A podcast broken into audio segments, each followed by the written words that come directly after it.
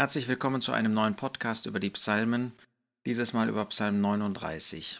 Psalm 38 und 39 bilden den Abschluss der 15 Psalmen, Psalm 25 bis 39, die in diesem ersten Buch der Psalmen zusammengehören. Wir haben gesehen, dass in den ersten fünf dieser 15 die Befreiung und der Segen und der Friede durch die Drangsalzzeit, der aus der Drangsalzzeit hervorgeht, beschrieben wird. Dann finden wir den Weg der Erlösung in den Psalmen 30 bis 34 und in Psalmen 35 bis 39 finden wir dann den Weg der Zucht, den Gott wählt.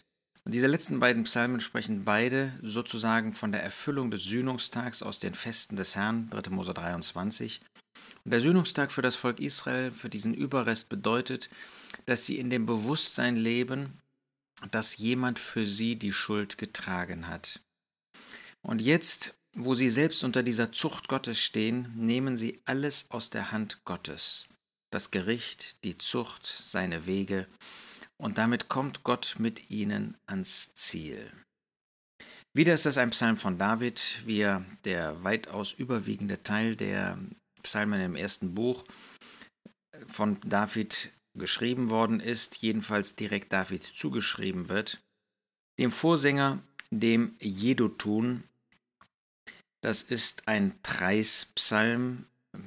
Lass sie preisen. Es ist sozusagen der Schluss der Wege Gottes, dass selbst diese Zucht, selbst diese Mühsal zum Preis Gottes wird. Ich sprach, ich will meine Wege bewahren, damit ich nicht sündige mit meiner Zunge. Ich will meinen Mund mit einem Maulkorb verwahren, solange der Gottlose vor mir ist. Er möchte die Dinge aus der Hand Gottes nehmen. Er möchte nicht dagegen rebellieren, gegen die Wege Gottes. Er möchte nicht ähm, aufbegehren, sondern möchte sich einen Maulkorb machen. Er möchte schweigen, nicht sündigen. In Vollkommenheit finden wir das natürlich bei dem Herrn Jesus. Er hat nie gesündigt, aber er musste seine Wege nicht extra bewahren dafür. Er musste nicht einen Maulkorb sich machen. Das ist eben der große Unterschied zu dem Herrn Jesus. Er ist immer in dieser Haltung gegangen, alle Wege aus der Hand Gottes anzunehmen. Er konnte nicht sündigen, er wollte nicht sündigen, er hat nicht gesündigt. Der Psalmist, wir als Gläubige dagegen, wir verstummen in Stille. Ich schwieg vom Guten und mein Schmerz wurde erregt.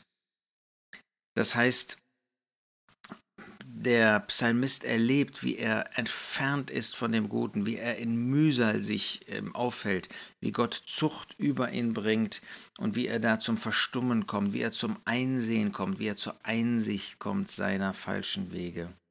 Mein Herz brannte in meinem Innern, bei meinem Seufzen entzündete sich Feuer. Ich sprach mit meiner Zunge, tu mir kund, Herr, mein Ende und das Maß meiner Tage, welches es ist, damit ich weiß, wie vergänglich ich bin.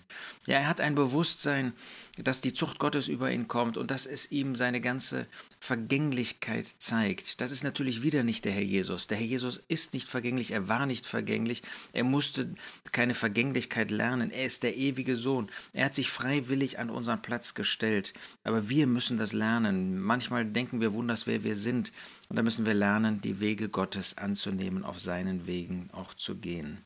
Siehe, wie Handbreiten hast du meine Tage gemacht und meine Lebensdauer ist wie nichts vor dir.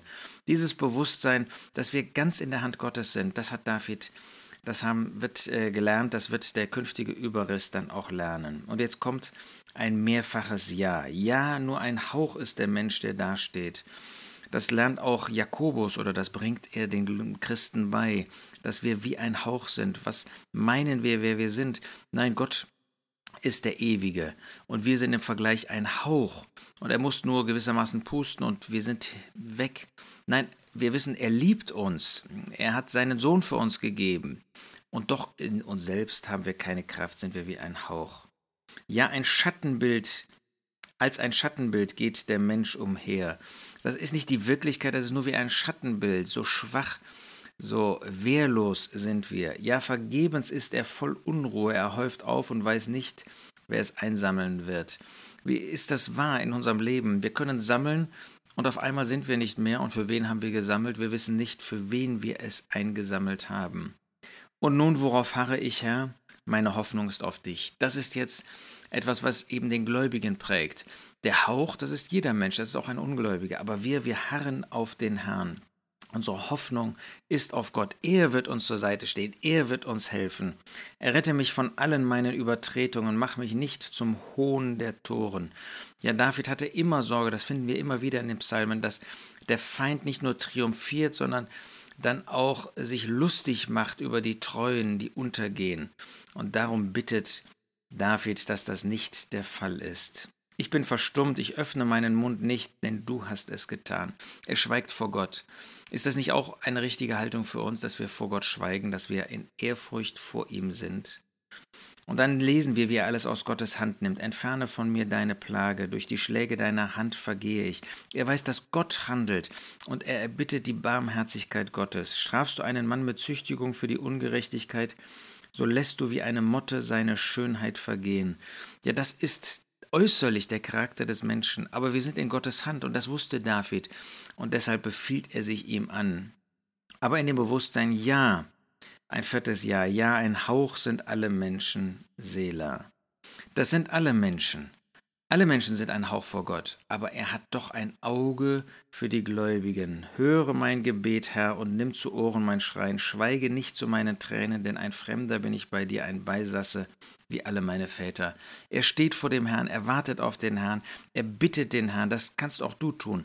Wenn du in Übungen bist, wenn du in Prüfungen bist, wenn du in Not bist, wenn du notvolle Umstände erlebst, dann darfst du in dem Glauben von David, der nicht den Herrn Jesus kannte, der kein vollbrachtes Erlösungswerk kannte, der den Geist Gottes nicht in sich wohnet hatte, der nicht das ganze Wort Gottes besaß, aber er betete so zu dem Herrn und wir dürfen das auch tun. Blicke von mir ab, damit ich mich erquicke, bevor ich dahin gehe und nicht mehr bin.